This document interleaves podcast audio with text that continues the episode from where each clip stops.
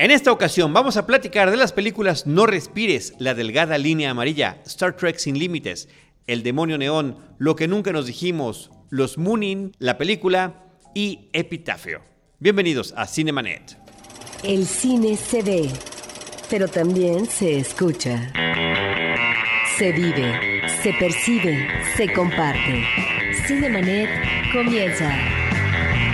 Carlos del Río y Roberto Ortiz en cabina www.cinemanet.com.mx es nuestro portal, es un espacio dedicado al mundo cinematográfico. Yo soy Carlos del Río y a nombre de Paulina Villavicencio, nuestra productora desde Anchor Sound, les doy la más cordial bienvenida les agradezco que nos sigan escuchando en este podcast y saludo a Roberto Ortiz. Pues Carlos, con el gusto de la persona que está invitada y que tú vas a presentar inmediatamente. Bueno, pues eh, una vez más, afortunadamente tenemos en los micrófonos de Cinemanet, que lo ha estado a lo largo de las dos, los dos lustros que tiene de existencia este programa, eh, Antonio Camarillo.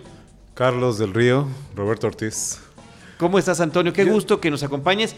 Y en un hecho, la verdad, inédito, no sé si es inédito, habría que checarlo, pero en cartelera rara vez estás con nosotros, como que es más de, programas especiales. De los temáticos y esas cosas, ¿no? Pero como ahora nos este, encontramos en dos funciones, bueno, pues hay que aprovecharlo y, celebrarlo, ¿no? No, tenía sentido. No, usted, eh, tú sabes, Carlos, les agradezco muchísimo la invitación. Siempre lo hemos dicho, ya no hagamos la broma de siempre, ¿no? pero me siento como parte eh, de la familia de Cinemanet, ¿no? Y, este, y siempre me da mucho gusto cuando, bueno. cuando me traen por acá. Entonces yo feliz, gracias también a nuestros escuchas. Sí, yo no dejo de agradecerles porque hace casi 11 años ¿Quién, quién escuchaba podcast? ¿Quién, quién, quién estaba al tanto de esto? Y ahora hay demasiadas ofertas, eh, demasiados contenidos, lo cual por supuesto es bueno, pero a quienes siguen con nosotros se, se los agradecemos y apreciamos muchísimo. Antonio Camarillo, vamos a arrancar con la película que está estrenándose en la semana de grabación de este programa, que se llama No Respires. Don't Breathe es el título original del director Fede Álvarez. Fede Álvarez, que ya uruguayo. sí, un uruguayo que ya nos había a los fanáticos del horror, que últimamente es la razón por la que estoy aquí, ¿verdad? Eh, a los fanáticos del cine de horror y de todo ese cine de lo truculento, este, que ya nos había complacido, como dicen los clásicos, eh, con aquella, hace tres años, aquella reversión, el remake de The Evil Dead, original de Sam Raimi, la, la legendaria El despertar del diablo. Y que, bueno, ya que hago la mención, este, era pues ya en su momento una, una propuesta interesante, ¿no? Creo que a mí como remake me gusta. Dicen los entendidos que no es realmente un remake, que en realidad es una suerte de secuela spin-off que ocurre en el mismo universo de The Evil Dead, pero que creo que ya ahí ya demostraba Fede Álvarez pues eh, un claro sentido, un claro sentido de cómo llevar la película, de cómo construir el suspenso y de cómo construir un horror también, ¿no? Y eso lo podemos ver, me parece, aquí en su nueva película, No Respires, Don't Breathe, una, una cinta que me parece muy inteligentemente resuelta, la historia de estos, de estos este, pues ladronzuelos, podríamos decirlo, tres chicos que han estado eh, robando casas en la localidad, en la ciudad en la que viven, eh, con la ventaja de que uno de ellos es hijo de alguien que trabaja en la compañía de alarmas y que entonces tiene alguna información ahí desde adentro, ¿no? Y que un día pues tienen el mal tino de irse a meter a esta casa eh, donde un tipo un, viejo diría, pero no es tan grande, aparentemente inofensivo, veterano de guerra que está ciego, debería ser como ciego, ciego, claro.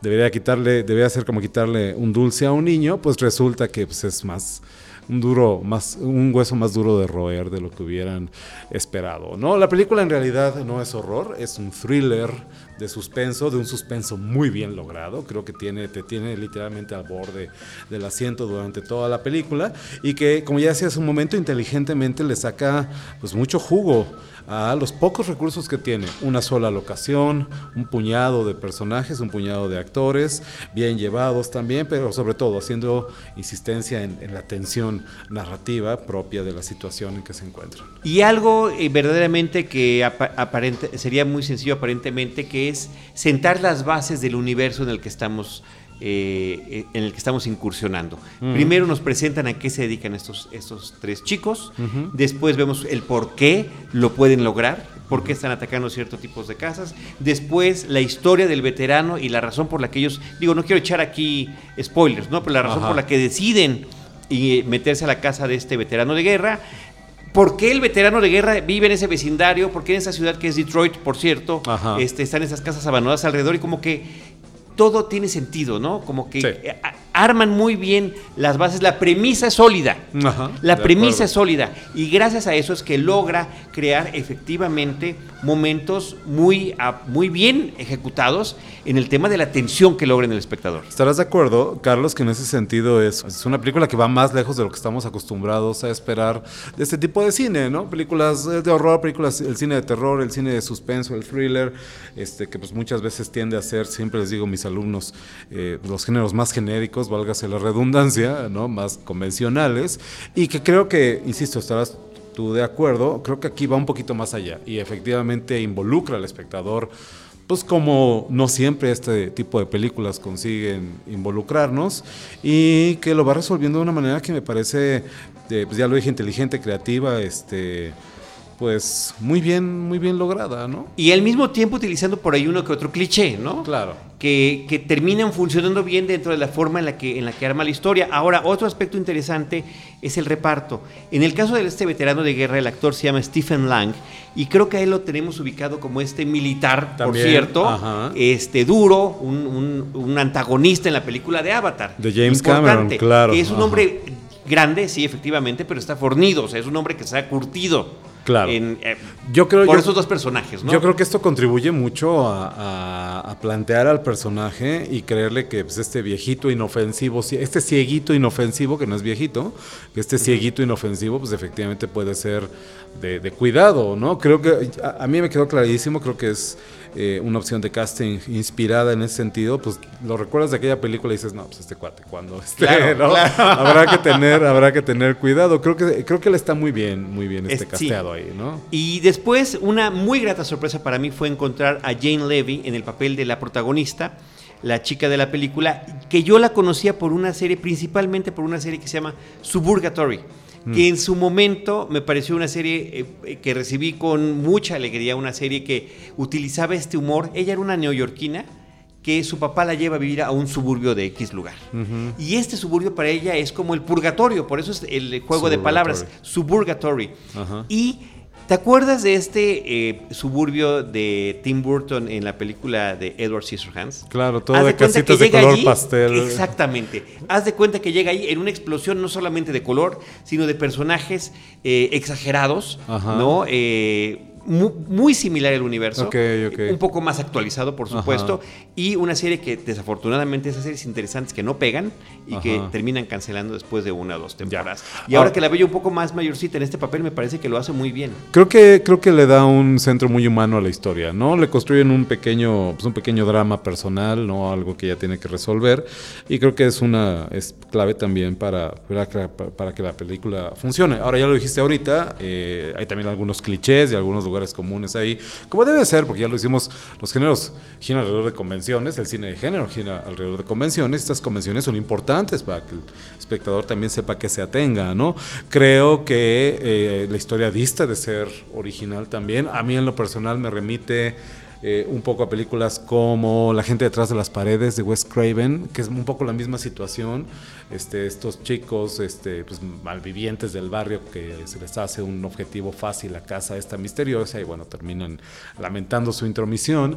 Me recuerda un poco, hablando de cine de horror, la segunda película de Bustillo y Mauri que ya habían hecho hace algunos años esta peli que se llama Al Interior eh, Instinto Siniestro, creo que pusieron aquí en español, la historia de esta mujer embarazada que se va a meter a la casa de una, digo, de esta eh, mujer misteriosa que se va a meter a la casa de una, chica embarazada eh, en la víspera de que dé a luz intentando sacarle el bebé, que es una cosa muy, ¿no? Su segunda película, yo la vi en Sitges hace algunos años y creo que estuvo en la cartelera aquí en México, se llama Livid, y es un poco la misma idea ven una presa fácil en esta señora anciana, en esta casa medio abandonada y se van a meter ahí y terminan lamentándolo, ¿no? Inclusive, si ustedes han visto, yo recuerdo películas de Adrián García Bogliano, este cineasta casi podríamos decir favorito de Mórbido porque cada año viene al festival a presentar este, una película nueva y dos películas de Adrián García Bogliano, eh, Sudor Frío, que es una de sus películas más interesantes.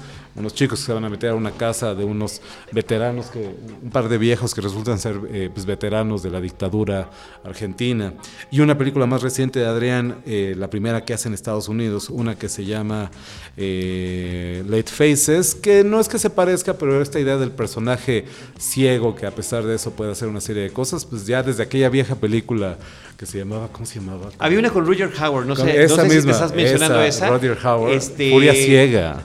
Imagínate, pero podríamos hacer todo un ciclo de, de invidentes que tienen capacidades especiales, ¿no? De y por supuesto hay que a Daredevil, tanto en la versión cinematográfica como en la versión televisiva, que está muy bien ejecutada y que además ahí hay su mentor también, también es ciego. Eh, la de Roger Howard que estábamos mencionando y este por ahí tenía yo pensada otra que se me acaba de escapar.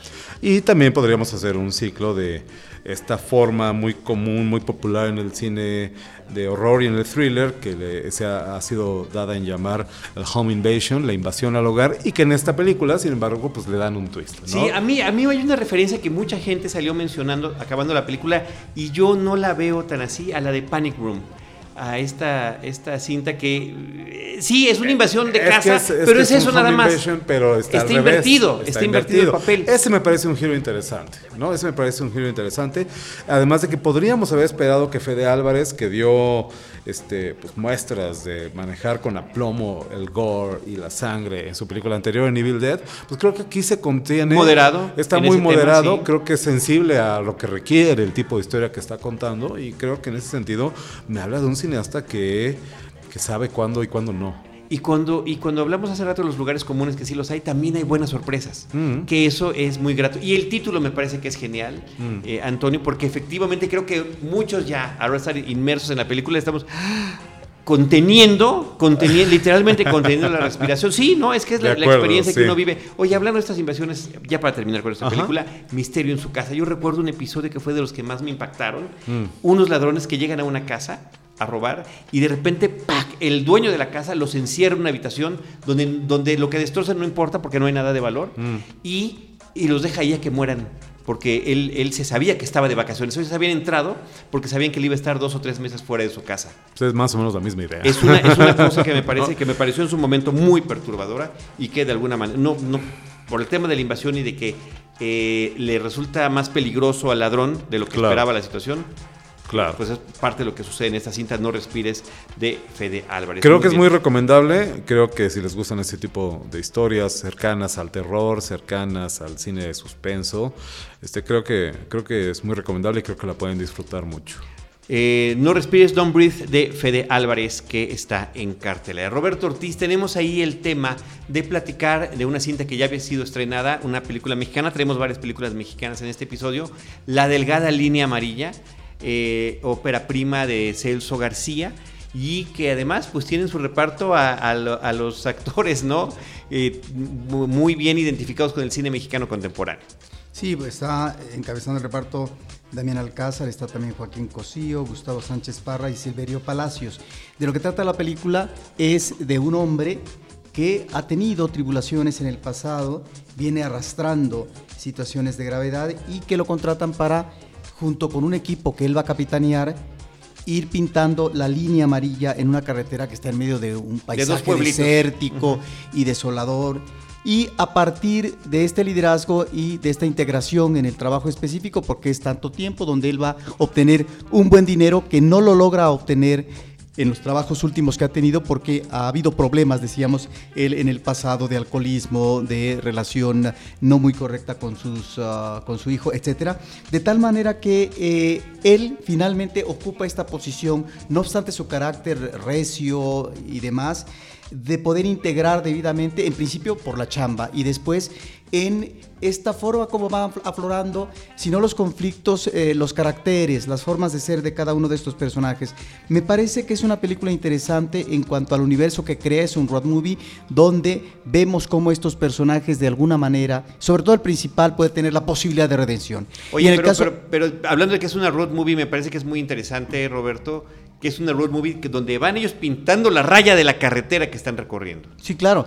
Y están los otros personajes, que, hemos mencionado ya los actores, que me parece que en ese sentido integra un buen reparto, pero que a veces no están lo suficientemente desarrollados. Me parece que es una limitación de la película y que de repente, claro, eh, parte de un esquema eh, genérico, pero en donde hay una situación que se presenta que el público podría decir es un tanto inverosímil, pero que, y que tiene que ver, porque literalmente así es, con la visita a un rancho, un rancho que se llama La Chingada, ¿sí? en un día de tormenta furiosa, en donde ellos van a tener ese cobijo ante una situación devastadora en términos de la situación climática. Me parece que ahí uno podría decir esto más que situación de absurdo, es inverosímil.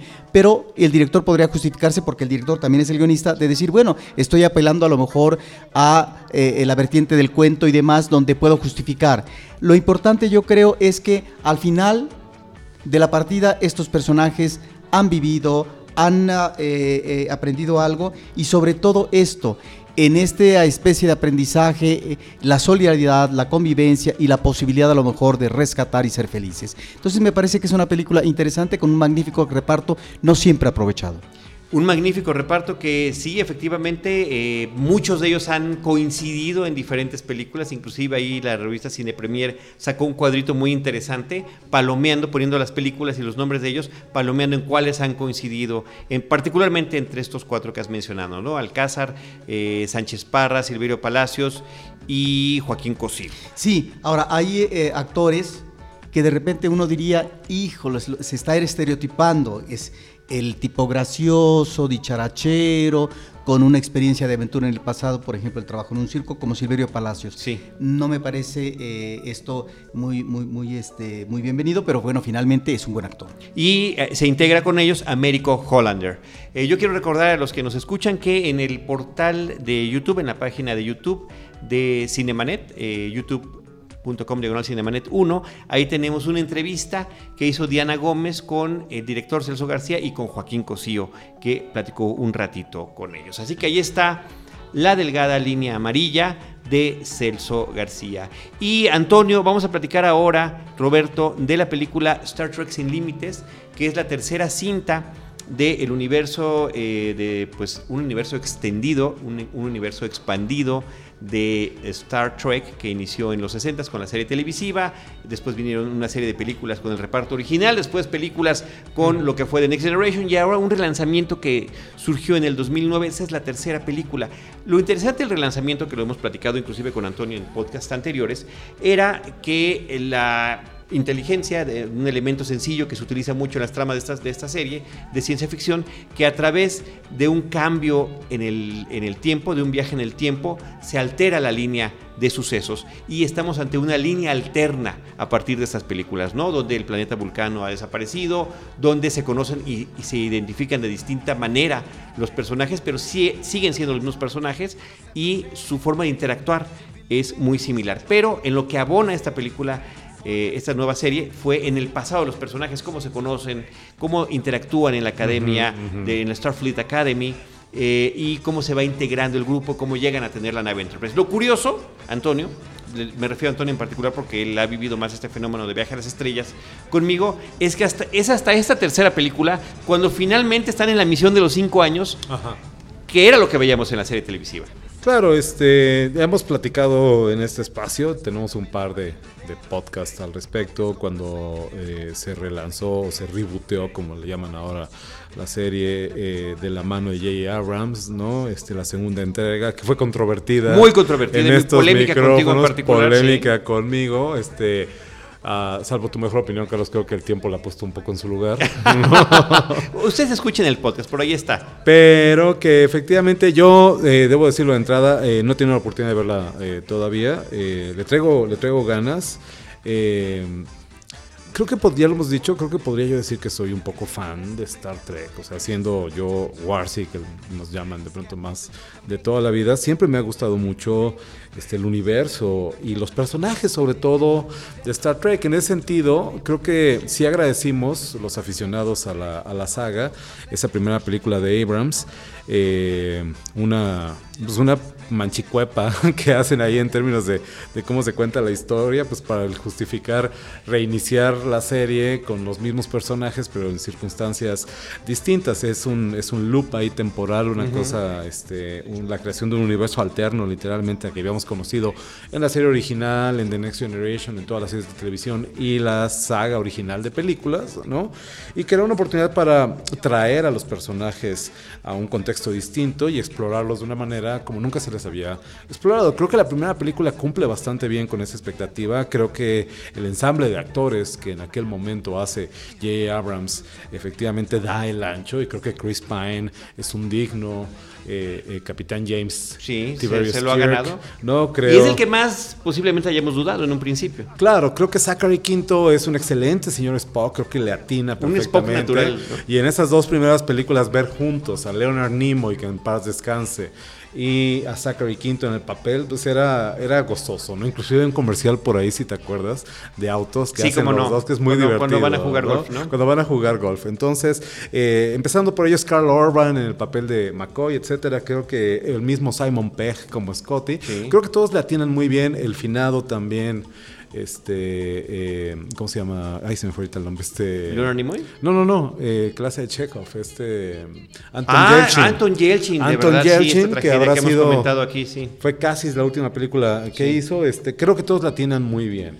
Y sin embargo nos habíamos quedado creo que un poco con la curiosidad, las ganas de ver más allá de, bueno, cómo se conocieron estos personajes, aunque sea en este universo alterno, y cómo vinieron a, convertirse en los grandes amigos que son, porque creo que siempre fue algo de lo más atractivo de la saga de Star Trek, la camaradería y la cercanía de estos entrañables eh, amigos de estos personajes, pues creo que efectivamente, finalmente, verlos en las andadas, ¿no? Ahora sí que finalmente en su misión, como dices, de cinco años, este, conquistar, conocer nuevos mundos, etcétera, eh, creo que eso este, nos la debía de alguna manera este reboot. A mí me da curiosidad también porque este, quiero ver, quiero ver que ¿Qué, sucede con Star Trek una vez que lo ha soltado J. Abrams? Que, creo que, lo soltó y no lo soltó, porque sigue siendo el productor. Sí, bueno, pero ser el productor es fácil cuando no estás detrás. y todos sabemos, todos sabemos de, dónde está realmente J. Abrams en estos momentos, o dónde ha estado el último par de años. Entonces, sí que es productor. ¿Y dónde seguirá? O sea, no olvidemos que Tim Burton era el productor de Batman eh, Forever y que este, Christopher Nolan es el productor de Man of Steel, son, ¿no? Cosas que normalmente trato de olvidar, pero bueno, ya lo trajiste de colación. pero creo que este, a mí me interesaba, insisto, ver... Eh, yo siento, he sabido, si ustedes eh, me han escuchado antes en este espacio, que pues yo no soy muy fanático y muy aficionado del cine de J. Abrams, que digamos, ¿no? Entonces, eh, yo quería ver qué pasaba cuando Abrams, que siento que vino a, hacer Star Wars en Star Trek en estas dos películas anteriores, pues qué pasaba cuando finalmente lo pues lo, se, se alejara un poco, por no decir soltar. El guion es del propio Simon Pegg, eh, en Mancuerna, con no recuerdo quién más está escribiendo el guion de la película. A mí me gusta mucho. Con Doug Young. A mí me gusta mucho el trabajo de Simon Pegg, no solamente como actor, también como guionista. Las películas que ha hecho con Edgar Wright es que son Simon fantásticas. Pegg es uno de nosotros. Es uno de nosotros. Simon Pegg es un fan de, Star Trek, es un fan de la ciencia ficción, es un fan del cine de género y no solamente tiene la oportunidad de explorar eso como guionista, que él ha creado sus propias historias y ahora que lo que lo que se descosa en este tema en Star Trek me parece que es muy gozoso. Y déjame te digo sin echar ningún spoiler en torno a esta película. Por una parte, mi principal inquietud era que Justin Lin eh, era el director de esta cinta y las credenciales de Justin Lin son tres o cuatro películas de, Rápido y Furioso, lo cual para mí realmente era una cosa de, preocupar, de preocuparse verdaderamente. Pero resulta que el señor es un aficionado y de que él, junto con su familia que había emigrado a los Estados Unidos, el haber conocido en televisión Viaja a las Estrellas con esa tripulación eh, multirracial, le resultó multicultural, muy, multicultural le este. resultó muy importante. Vaya. Entonces, bueno, cayó en buenas manos. Simon Pegg en el guion. Esta película es la más ligera de las tres. Ok. Es donde ya podemos además descubrir que, digo, como ya se había notado en las dos películas previas, y que aquí viene a, utilizarse en su máxima expresión, que las personalidades escritas de estos personajes desde Gene Roddenberry, respetadas en el reboot, eh, funcionan y siguen funcionando muy bien. Muy bien. El de la lógica, el atrevido, el cuidadoso, eh, ¿no? sí. Se, y aquí como tienen una misión espacial de rescate fallida y tienen que quedar en diferentes lugares, eh, digamos, personajes eh, que normalmente serían opuestos, como sería el caso, nada más por decir, el doctor Bones McCoy, que es el más humano y el que reta siempre a Spock a, explorar su humanidad, junto con Spock. Entonces estar atrapado con él eh, resulta muy entretenido, muy divertido. Hacen muy buenas referencias a la serie original, que si la conoces las vas a disfrutar. Y si no la conoces, eh, creo que cayó ahorita como baba de alguien, ¿no? en la mesa, no estamos, no estamos, y cayó en mi teléfono, pero bueno, ahorita exploramos de qué se trata ese líquido que cayó del techo. Ah. Y, eh, y todo eso lo, lleva a buen puerto, afortunadamente. Una película, insisto, ligera. La única preocupación que yo tengo, y le digo una y otra y otra vez y no me canso de decirlo, es que eh, eh, parte del espíritu de Star Trek era también la crítica social y que en su momento había sido muy importante y ahorita como que está quedando de largo, como que, bueno, también la situación es que los temas son los mismos, o sea, seguimos con intolerancia, seguimos con, con eh, resentimiento, seguimos con la posibilidad inmediata de una guerra en cualquier nuclear, en cualquier momento, ¿no? En aquel momento era nuclear, ahorita puede ser de, de cualquier tipo, ¿no? Claro. sí, no olvidemos, no olvidemos que... De terrorismo. No olvidemos que la serie original nace en un contexto contexto muy específico, en tiempos difíciles, podríamos decir, convulsos inclusive, la Guerra Fría, ¿no?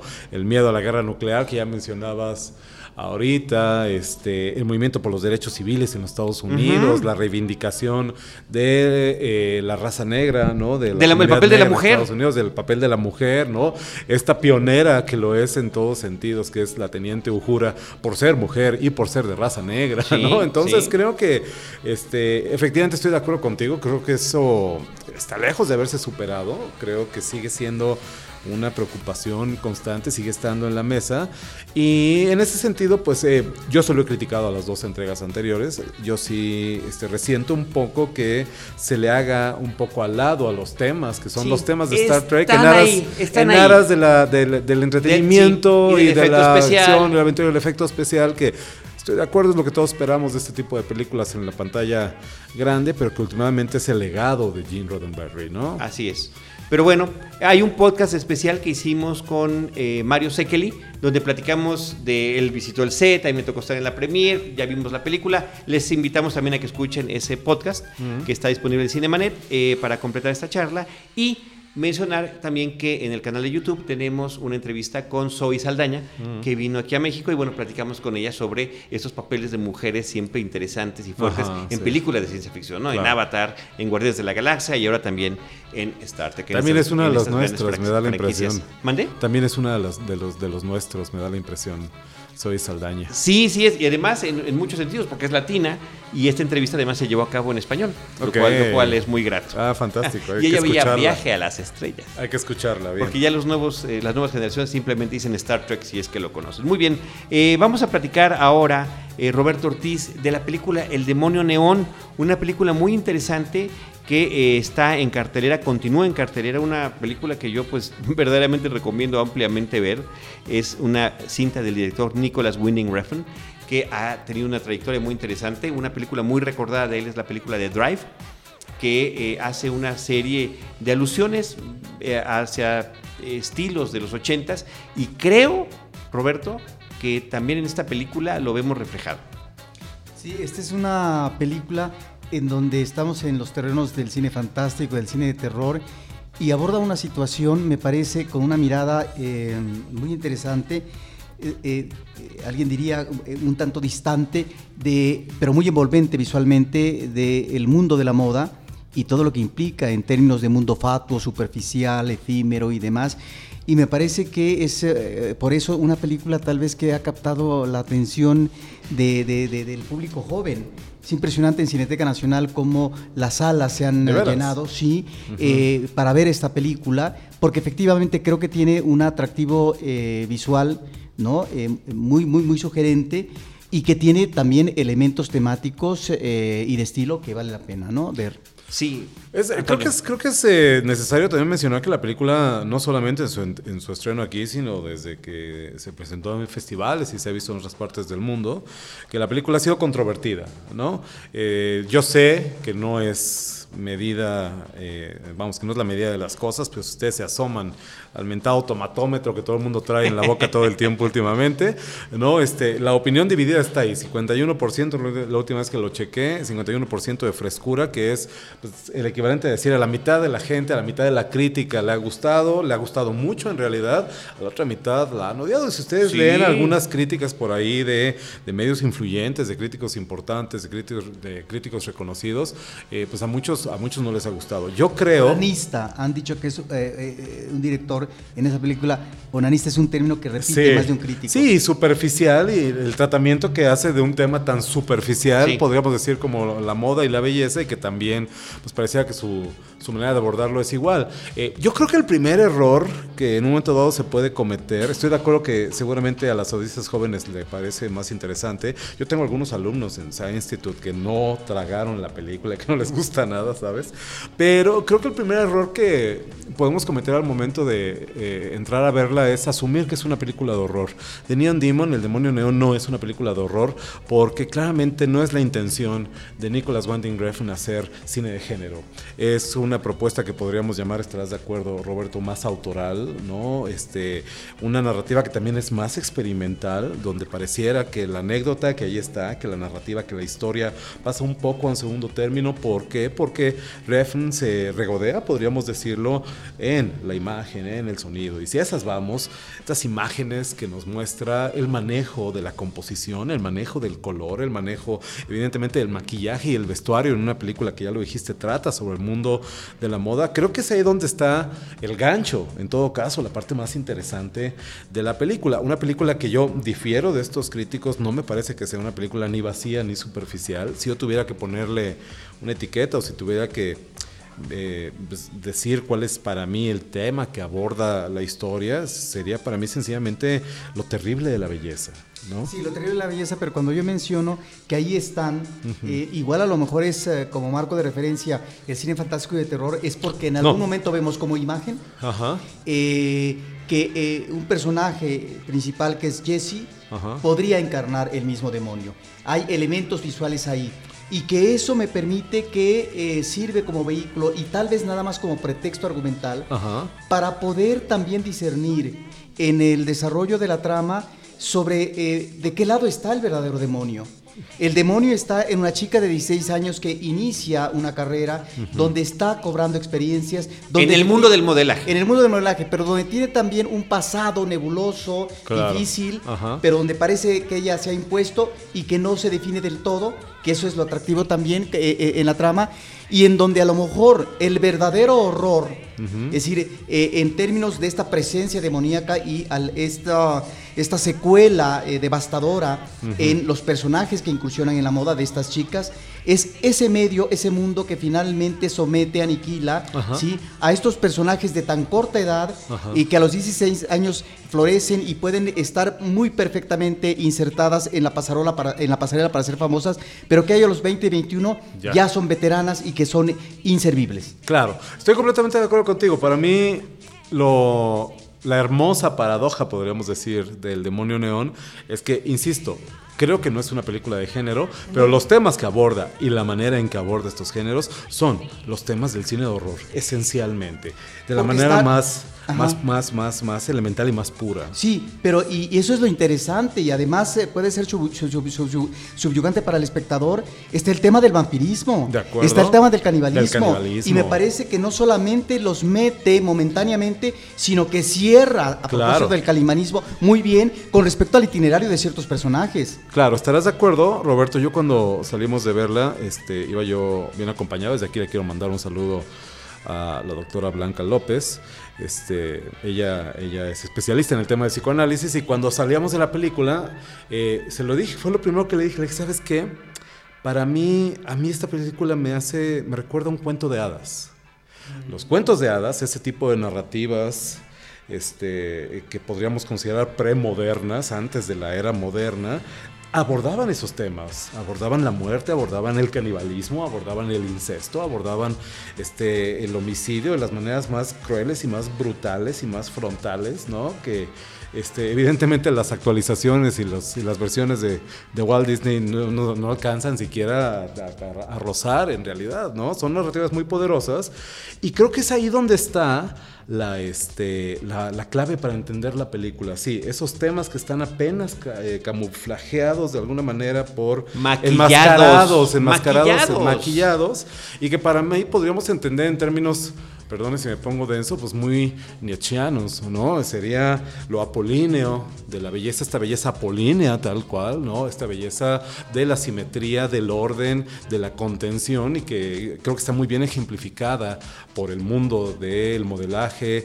y de estas chicas, de estas modelos, mujeres bellísimas todas, pero que están mascarando eso dionisiaco, eso terrible, esa, esa pulsión terriblemente humana que yace detrás de la imagen perfecta. Creo que es ahí donde está la clave para entender la película y creo que esperar otra cosa de ella pues es llamarse el engaño también, ¿no? Y creo que en ese sentido es, eh, yo soy muy aficionado al cine de Nicholas Winding Refn, desde sus primeras películas, la trilogía de Pusher, una cosa muy eh, más convencionales, pero luego una cosa más, mucho más arriesgada, como Bronson, que hace de la mano de Tom Hardy, ¿no? Como protagonista.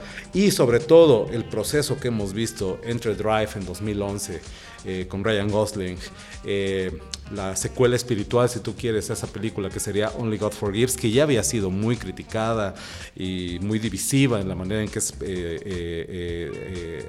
aceptada por la crítica también con Ryan Gosling. Y finalmente esta película creo que podemos ver una transición eh, clara en un cineasta que a mí me parece, uh, pues tal vez sí, onanista, ¿no? Tal vez que se regodea en sí mismo. Muchos le han criticado que firme la película con su monograma NW R, ¿no? Al principio en vez de poner el nombre del director, pero que pues, a mí me parece que pues, yo lo admito y lo aplaudo en un cineasta que pues, me parece, insisto, mucho más autoral y mucho más propositivo que lo que hubiera sido una versión más convencional de la misma historia. Aun si fuera, como dice cierta crítica, un uh, mero onanista, es una gran masturbación visual. la película y, y, eh, y también habría que considerar en esto que estás diciendo si efectivamente eh, la película nos está remitiendo a ese vacío, a esa fatuidad del mundo de la moda, hay que considerar que no necesariamente sí, algunos personajes, ¿no? Están en esa posición, en esa posición anímica, psicológica. Sin embargo, hay personajes que están insertados ya en ese medio que son la verdadera perversión.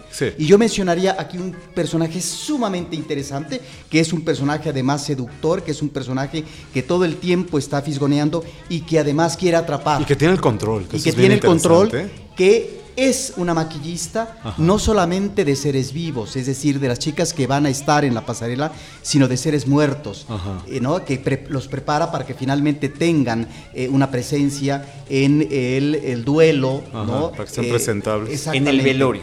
En el velorio. Y eso, ahí es donde efectivamente... El personaje de Jenna Malone, que no recuerdo cómo se llama el personaje, sí. Ruby. Ruby, que es, curiosamente, aquí estamos a lo mejor medio spoileando algunas cosas, se le sugiere eh, eh, precaución a la escucha, pero que es el personaje que está realmente jalando los hilos, que tiene más poder, mucho más poder del que se sospecharía de una simple maquillista, que no es una de estas beldades que vemos desfilando en la película y que no tiene tampoco... Pero, pero que además a mí me parece muy atractiva. Me parece... Eh, Malone, ¿eh? Yo le había perdido mucho la pista, lo recordaba de aquella pues ya vieja película del 2000, 2001 que se llama The Incredible Voice of eh, Lies of Altar Voice, ¿te acuerdas?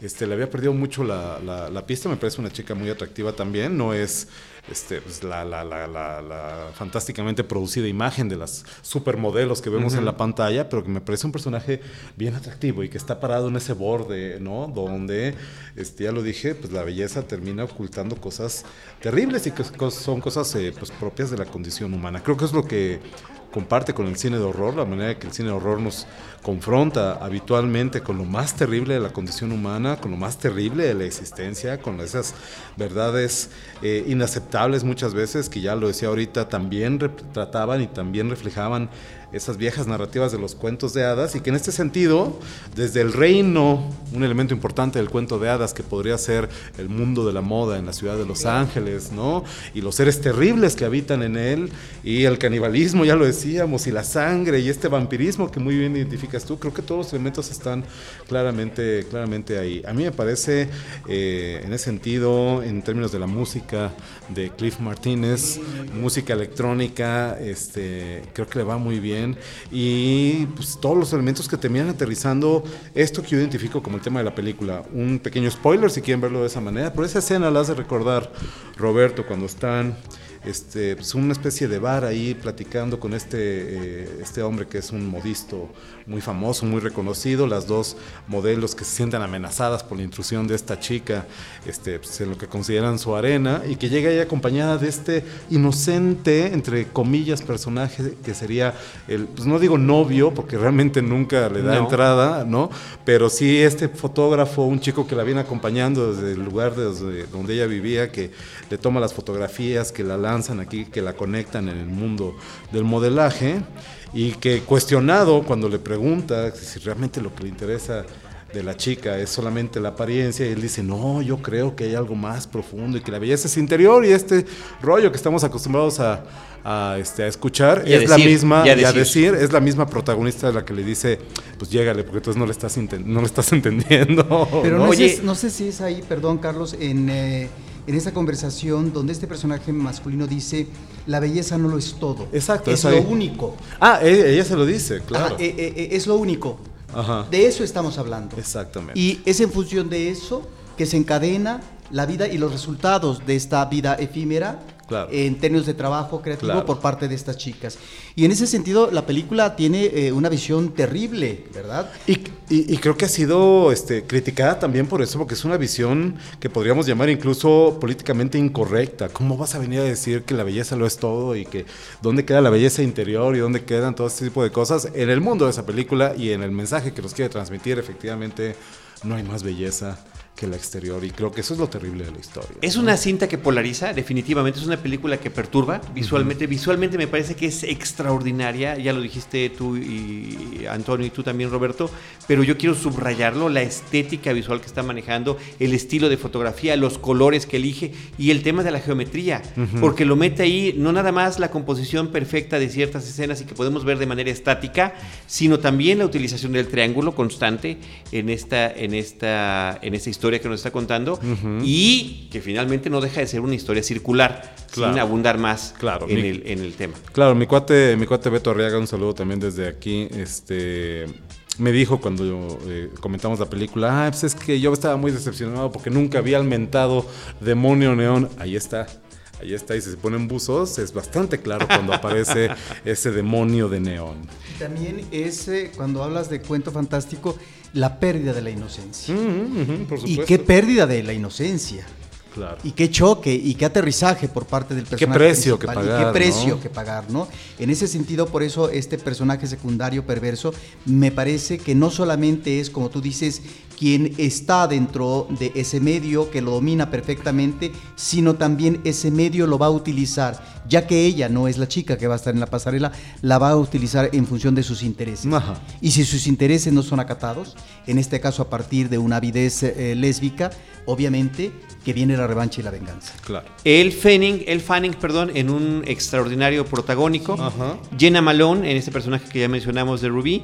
Por ahí está también una pequeña participación de Christina Hendricks, a quien la tenemos identificadas con, con Mad Men, y Keanu Reeves que también tiene un personaje Eso no lo hemos mencionado, que creo, este, yo, yo lo estaba viendo y decía, es que no recuerdo la última vez que vi a Keanu Reeves hacer un papel que no fuera el de Keanu Reeves, ¿sabes? Que tendemos a verlo en el mismo personaje una y otra vez. No, pero sí tiene, y tiene varios, ¿eh? Y tiene varios de eh, repente. Sí, pero los más Sobre todo cuando, cuando es el antagónico, sobre todo cuando, cuando puede hacerla de villano. Creo que lo hace muy bien y creo que, este, me lo dijo también este, mi, mi, mi compañera el día que fuimos a ver la película, me dice, pues es que, es que realmente lo dirigió, no lo puso a actuar. No, muy bien. Fíjate cómo aquí este Reeves es parte de ese mundo oscuro, eh, Carlos. Sí. En donde la inocencia eh, va a acabar de manera implacable y donde no hay posibilidad de em, este manejo em, eh, políticamente correcto de la vida y de las cosas, como el, personaje eh,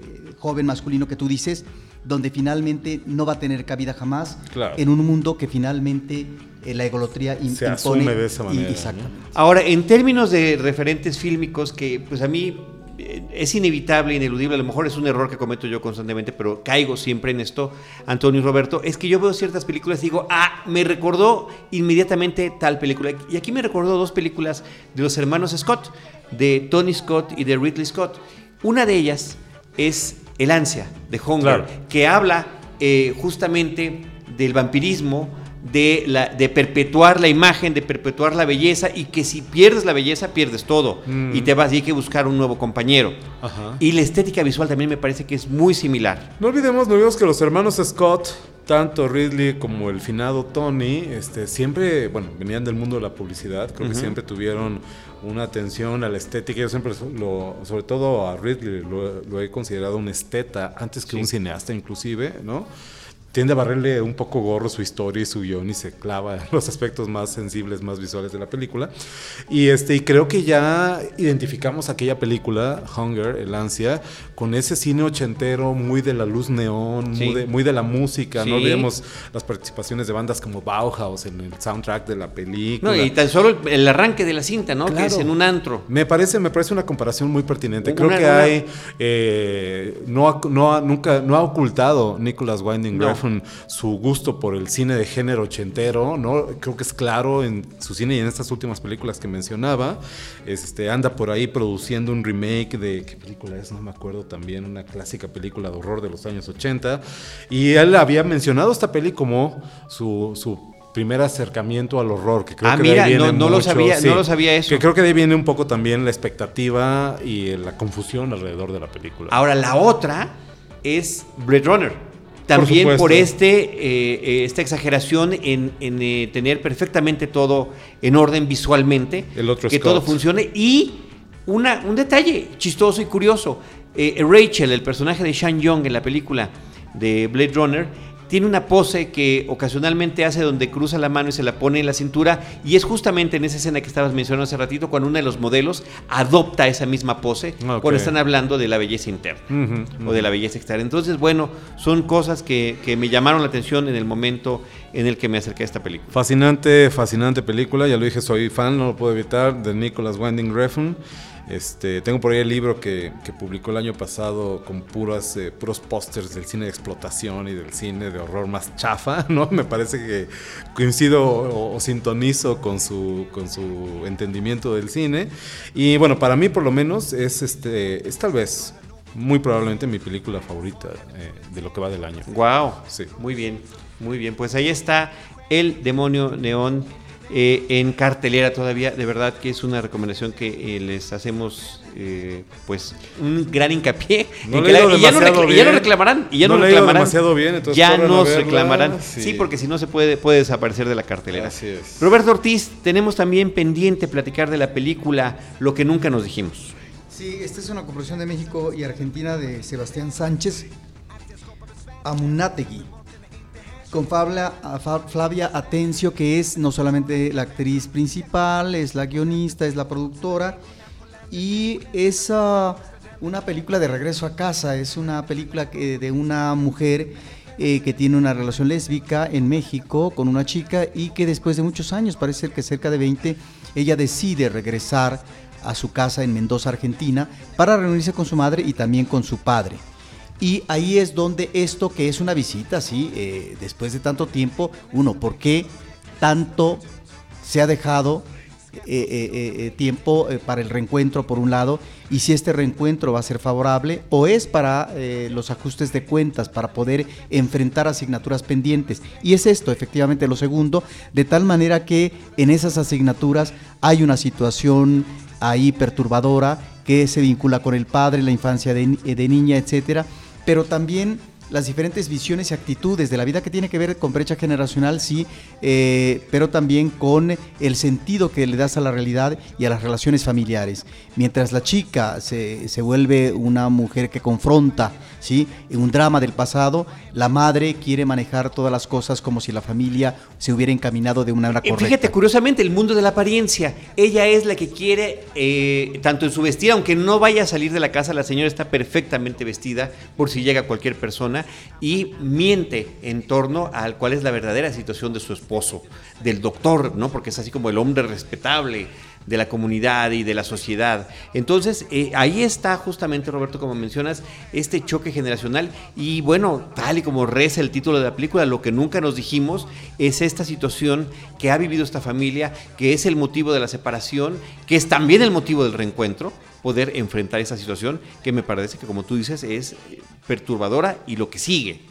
Sí, es pasado y presente. Y también me parece que el director, y yo creo que también fue el interés de la actriz principal y guionista, es crear un universo femenino eh, de diferentes edades, lo mismo un personaje joven que lo mismo eh, personajes ah, ya de mayor edad como la madre o personajes en la madurez que es la mujer eh, enfermera que atiende al padre, de tal manera que cada una tiene sus inquietudes, cada una tiene sus problemas y afloran de una manera u otra. Y eso me parece interesante y a final de cuentas la posibilidad o no de ajustar las cuentas en esta vida que no debe quedarse, digamos, en ese pasado bochornoso o traumático, sino superar tal vez ciertas cosas, no con creces, pero sí a partir de la definición real de los sucesos. Pues yo sigo haciendo los comerciales, Roberto, para visitar el canal de YouTube. Ahí tenemos también una entrevista que hizo Diana Gómez en Cineteca Nacional con Flavia Atencio sobre esta película, donde además platica cómo ella dedica esta película a su madre, que es actriz y que al final no quiso tomar este papel. Un tema muy interesante que habría que comentar. Lo que nunca nos dijimos que continúa en cartelera. Roberto, Antonio, ha llegado a la cartelera también eh, de México eh, a muy pocas salas en la zona metropolitana, algunas pocas salas de tanto de Cinemex como de Cinépolis, una película que aquí están nombrando Los Mumin, la película, el título original es Mumin, Mumin Rivierala, es una cinta coproducción entre Francia y Finlandia, franco-finlandesa. El director, esta es su ópera prima, él se llama Javier Picard, y que está basada en unos personajes que se llaman Mumin, que yo debo admitir, son cosas que luego no puede uno escribir cuando hace la reseña. Yo nunca los había conocido, nunca había escuchado de ellos, y resulta que aquí en México, eh, a través de Canal 11, se conoció en algunas de sus caricaturas, pero son personajes que existen, son creados eh, por Ava Jansson en, en 1945, bueno, desde antes, pero en 1945 es cuando existe la primera publicación del libro y que han sido un éxito en Europa, en Europa del Este y también en Japón.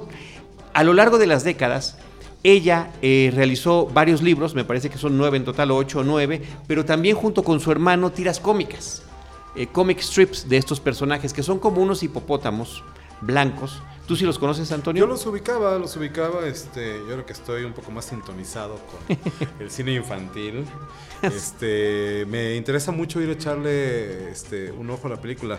Eh, no te puedo decir que hubiera visto las caricaturas o porque haya de ellos, pero pues de nuevo, creo que lo platicábamos antes de, de entrar a cabina, ¿no? Este, creo que pues, hay más animación que la de Disney y Pixar y creo que vale la pena darle la oportunidad a algo que este, pues puede ser mucho más propositivo, que puede ser mucho más libre también, un todos los compromisos y las obligaciones que tiende a tener el cine animado más comercial. ¿no?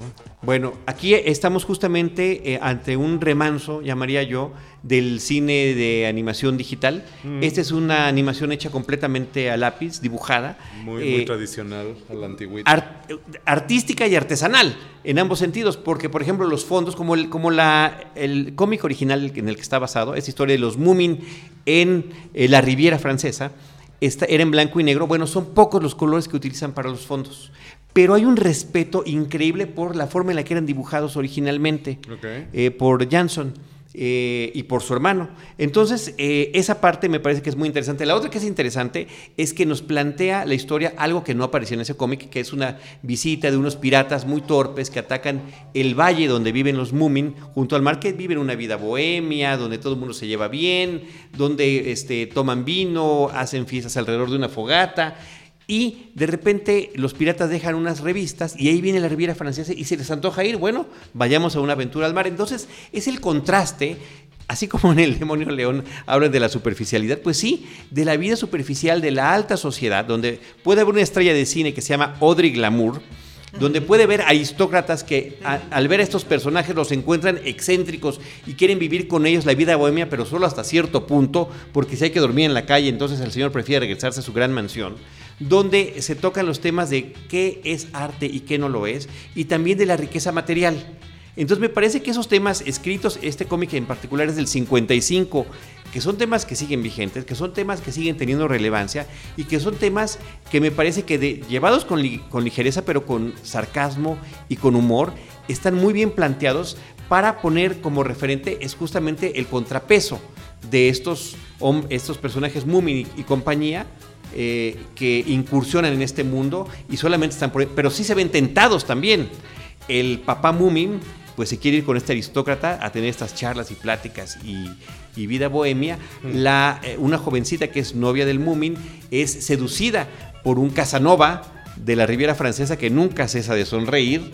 Y la mamá, bueno, decide mejor salirse del gran hotel a donde habían llegado, donde además pensaban ellos que estaban invitados y que los estaban tratando muy bien hasta que llega la cuenta. Entonces son, son situaciones con humor, con inteligencia, también con ingenuidad, que creo que una visita al cine de una familia, los papás y los hijos la van a disfrutar eh, de doble manera y efectivamente, como decías Antonio, se le ofrece a la familia, al niño, a los infantes, una opción diferente de entretenimiento. De acuerdo. Pues ahí están los Moomin, la película para que ustedes vayan a verla, consulten eh, sus cartelas cinematográficas. Insisto, en Ciudad de México están en salas tanto de Cinepolis como de Cinemex. Roberto Ortiz, eh, un pendiente que teníamos también era hablar de la cinta mexicana Epitafio. Sí, esta es una película que aborda el tema de la conquista, que el cine mexicano lo ha presentado en diferentes momentos eh, de su historia, pero que ahora maneja un tema muy peculiar que yo eh, no lo hubiera pensado, y esto tiene que ver con un problema de cultura histórica, que es el aprovisionamiento eh, que debe tener todo conquistador, en este caso específico Hernán Cortés, cuando va a llegar ya a Tenochtitlán, que es la pólvora. Y entonces efectivamente eh, hay una expedición que se lanza a, recorrer, a llegar, eh, no sé a qué parte, pero seguramente a la cima del Popocatépetl, para poder ubicar, eh, digamos, el azufre, ¿no? como elemento que va a integrar la cuestión, digamos, militar.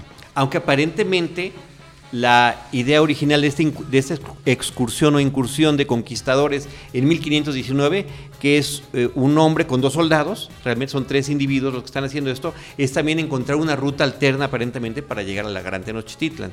Sí, pero está, eh, están los dos no, por supuesto, por supuesto, ¿no? que termina siendo más importante el Y eso me parece interesante porque finalmente se aborda este otro aspecto porque siempre la conquista eh, se ha presentado, bueno, en muchas de las películas, ¿no? Como el tema del conquistador y finalmente los perdedores de este pueblo que es toda una civilización eh, eh, grandiosa que se viene abajo. De tal manera, y en términos también de, de superproducción, y fíjate que hay directores que han incursionado en el tema de la conquista, que quisieron abordar, abordar este tema como Herzog. Y Herzog efectivamente lo hace, pero en estas películas que filma en Sudamérica con respecto a la búsqueda del dorado, a propósito de Aguirre, la ira de Dios. Y efectivamente, a mí hay una escena en la parte final del personaje principal, que hay eh, un comportamiento delirante, Carlos, que me recordó esta parte final de Aguirre, del enloquecimiento de Lope de Aguirre, ¿sí? en una escena eh, formidable, sobre todo en cuanto al manejo de la cámara, que nos está llevando a este eh, momento de perdición mental por parte del personaje principal. Creo que los directores de Epitafio no tienen los tamaños, por supuesto, de Herzog, y por lo tanto ese delirio que vemos, eh, no porque lo esté comparando de manera literal, pero me parece que ahí está de alguna manera esta cuestión de Herzog, y eh, remata una película que me parece que aborda puntos interesantes, Carlos, con respecto a las inquietudes eh, que debieron tener los conquistadores ya en su camino a la Gran Tenochtitlán, y que tiene que ver también con el apego a la religión, es decir, cuando eh, está construido una, construida una mentalidad en donde la religión lo va a justificar todo, eh, bueno, ahí está también ese pensamiento del conquistador, donde finalmente tienen que llegar al sometimiento del otro, eh, eh, de, esta civilización nueva, para ellos, porque finalmente no es que sea consigna, pero hay, un amparo ideológico, religioso, por parte de la institución católica. De tal manera que ahí están algunos puntos que se tratan a través de los personajes.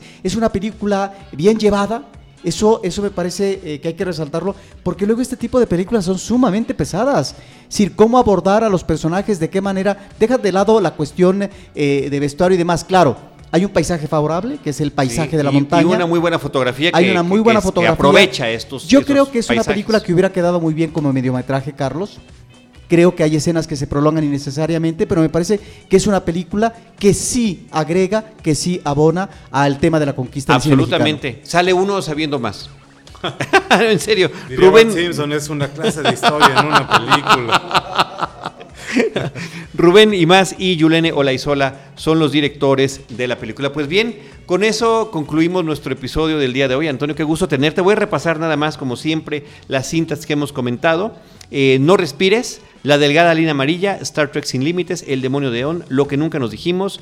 Los Moonin, la película, oye, por cierto, nada más un dato más, siguiendo esta investigación de los, Moon, de los Moomin, en Finlandia hay un museo donde están las obras originales de, la, de, la, creadora, de los personajes, y en otro lugar de Finlandia hay un parque temático que es visitado. Y a lo largo de todas estas décadas, desde que existen, desde el 45 para acá, diferentes países de Europa y también en Japón, han hecho películas, perdón, han, hecho series televisivas de los personajes, mm. con disfraces, con marionetas, animadas, eh, con producciones entre Austria y Polonia, por ejemplo.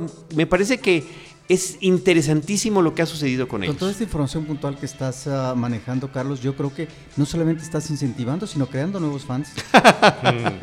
pues yo me volví en uno instantáneo, Roberto, y ya quiero saber más, más de estos personajes. Y finalmente la película epitafio. Antonio Camarillo, ahora sí, por favor, eh, recuérdanos tu Twitter y demás. Bueno, a mí me pueden encontrar en mi cuenta personal de Twitter, que es arroba acamaril, y en otra cuenta que tengo que utilizo no tanto como la de acamaril, pero de pronto para tratar cosas que exclusivamente tienen que ver con el cine de horror y con este Morbido, el festival, que ya hace poco tuvimos el anuncio de la novena edición que eh, llega este año aquí a la Ciudad de México, este, que es la cuenta de arroba necrofilmia. En eh, Facebook también me encuentran como Antonio Camarillo Vázquez, ¿no? Y también en la cuenta de Facebook de Necrofilmia que es donde, insisto, pongo todo lo que tiene que ver con el cine de horror y estas cosas del cine de lo truculento. De lo truculento. Qué gusto haberte tenido nuevamente por acá. Qué gusto estar por acá, chicos, este, cuando quieran. A mí me encanta venir y les agradezco mucho el espacio y les agradezco mucho su confianza. Gracias, gracias, Antonio. Pues Roberto Ortiz, eh, Paulina Villavicencio y yo les agradecemos eh, a ustedes que nos hayan acompañado. Recordamos redes sociales, arroba Cinemanet, en Twitter, facebook.com, diagonal Cinemanet, Cinemanet 1 en Instagram y Cinemanet 1 en YouTube. En cualquiera de esos espacios, nosotros les estaremos esperando con cine, cine y más cine. Cinemanet termina por hoy. Más cine en Cinemanet.